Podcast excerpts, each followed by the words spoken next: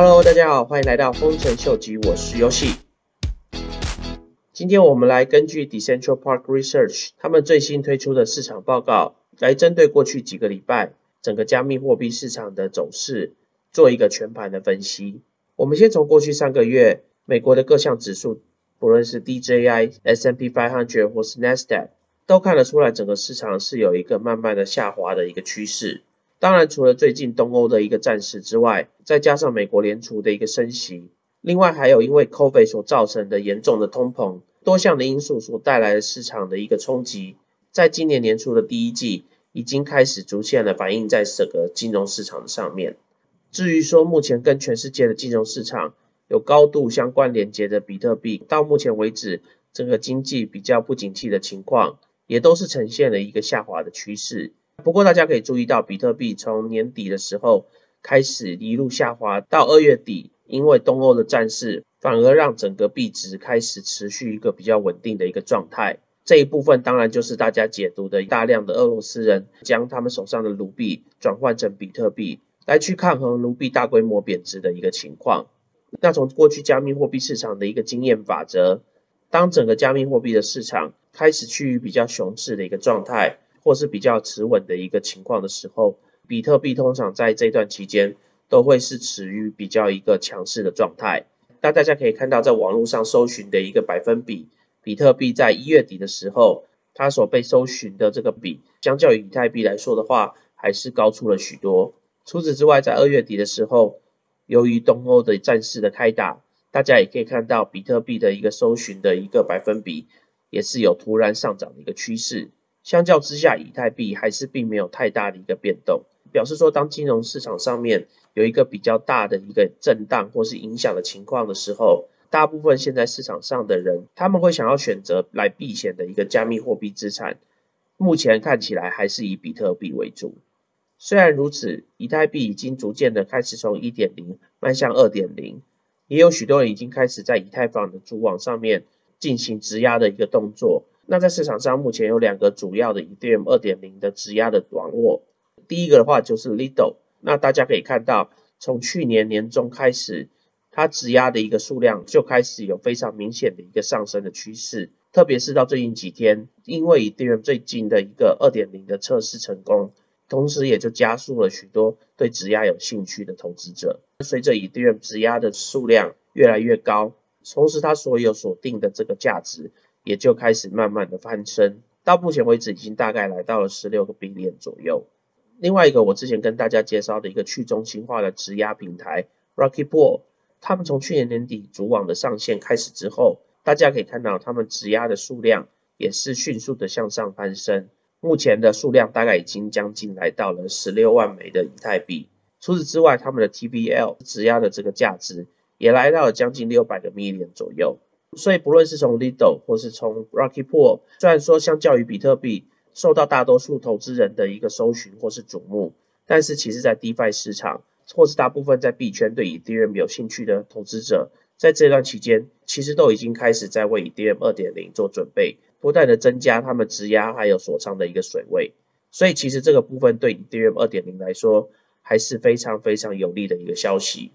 另外大家也可以看到。Ethereum 质押的一个百分比，大概也是到去年九月之后才开始比较明显的增加，特别是在这一两个月，大家可以看到这个质押的比例相对于是成长了许多。当市场还没有其他的一些 Proof of Stake 主网开始推行的时候，大部分的整个资金锁仓的部位都大部分是在 Ethereum 上面，直到过去一年这些其他的主网开始慢慢的成型之后。这些锁仓的这个价值就很明显的分布在不同的区块链网络上面，所以其实等到以 DM 二点零真正开始发行之后，现在目前的群雄割据的一个情况，我估计到后来还是有非常有可能会恢复到早期以 Ethereum 为主的一个 DeFi 的市场。毕竟在币圈内所谓的 DeFi 的这个部分，目前来说还是以 Ethereum 作为最大宗，再加上架设在 Ethereum Layer Two 的一些主网，像是 Polygon，像是 Optimism。Zk s i n 等等的，其实都只是算是 edm 的一些分支，所以到时候二点零开始真的整合起来之后，相信这些所谓的 Layer Two 的升级方案都会开始回归到 edm 的 DeFi 市场上面。那以最近 DeFi 市场上面比较受到大家瞩目的两个项目。第一个就是 Anchor Protocol 的稳定货币的质押。大家还记得我前一阵子有跟大家提到，他们目前提供的这个二十个 percent APR 的这个稳定货币的质押，在市场上目前的反应来说，还是非常的稳定。另外还有一个专注于融资市场的项目 Ribbon Finance，他们最近在市场上面的表现也是相当的亮眼，同时他们所仓的一个部位也慢慢的开始恢复到去年年底、今年年初的一个水位。这样子的情况是不是代表说市场开始已经有回温的迹象？我们如果以加密货币市场过去两个月跟股票市场还有黄金来做比较的话，大家可以发现，其实加密货币市场在整个金融市场开始呈现比较不稳定的时候，反应其实是相当大的。那大家可以看到，当整个加密货币跟股票市场开始震荡，而且有一个下行的趋势的时候，反之黄金就出现了一个上行的趋势。但是大家可以注意到，从三月初开始之后，黄金成长的比例就又开始衰退。同时间也可以看到，股票还有加密货币市场似乎开始有一个回温的一个迹象。那是不是代表整个金融市场有开始回温的一个迹象呢？我们如果从比特币期货市场的角度，就可以看到最近不论是比特币或是以太币期货的市场，似乎确实开始有一个小小的回温的一个趋势。但是如果同时间我们从各大中心化交易所的一个数据来看，可以发现说。在这一阵子，大致上大部分人都是将他们的比特币或是以太币大量的从中心化交易所提出，而且最近特别是以太币都一直在创以太币在整个中心化交易所上面存货量最低的一个记录。所以简单来说，现在市场上似乎有一个稍微回温的一个迹象，但是其实大部分的人还是对市场上的一个不确定性持所谓的高度怀疑的一个态度。所以这也是为什么很多人宁愿将他们的比特币跟以太币的资产先从交易所上面领出来，等待市场有一个比较明确的一个状态，才会有继续加码的一个趋势。而且从最近比特币在市场上的一个交易量，大家可以看到都是呈现一个比较平稳的趋势。其实这个交易量并不是这么的热络，其实也就相呼应了不确定性因素的一个存在，所以对市场目前的反应并没有做太多的一个动作。接下来想要跟大家介绍一个由 Starknet，就是以太链网络上面主要进行 zk rollup 的一个项目。他们目前在计划发展一个新的项目，叫做 Fi。那这个 Fi 的项目，它主要是想要将以太链网络上面各种交易的活动现象，以元宇宙的形态视觉化，让大家一眼就可以看得出来这个特定的钱包地址，它在以太坊上面整个运作的一个情况。那这个项目的初期，他们是想要结合目前架设在以太链网络上面的 ENS，透过这个 ENS，你就有办法去铸造你自己的一个元宇宙上面的一块地。那你要如何去发展你这块地，就要靠你在以太坊网络上面的所有的活动，然后透过不同的标志或是形态，来去表示你在这个特定的以太链的网络或是地址上面的活跃度。那初期就有可能是透过你的住址跟 Uniswap 做一些做一些交易或是转换的运作。就有办法升级你在这个元宇宙里面的这块地，或者是也有可能是你持有的一个 NFT 的数量，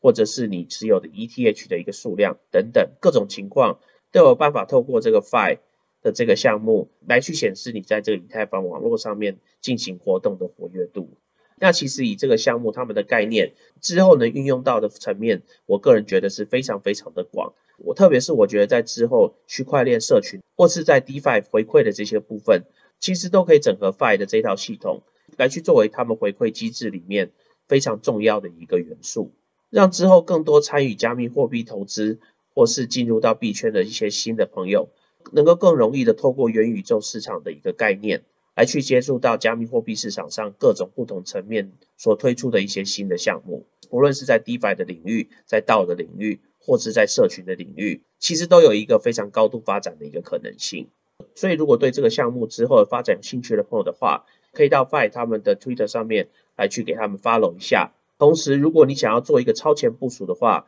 也可以趁这个机会来去 ENS 注册一个属于你自己钱包的一个网址。在最近以太网络上面的瓦斯费相较于比较低的情况之下，来去注册 ENS 的这个网域名称，相对于的最近将会是一个比较好的一个时机。所以有兴趣的朋友的话，可以来去研究一下哦。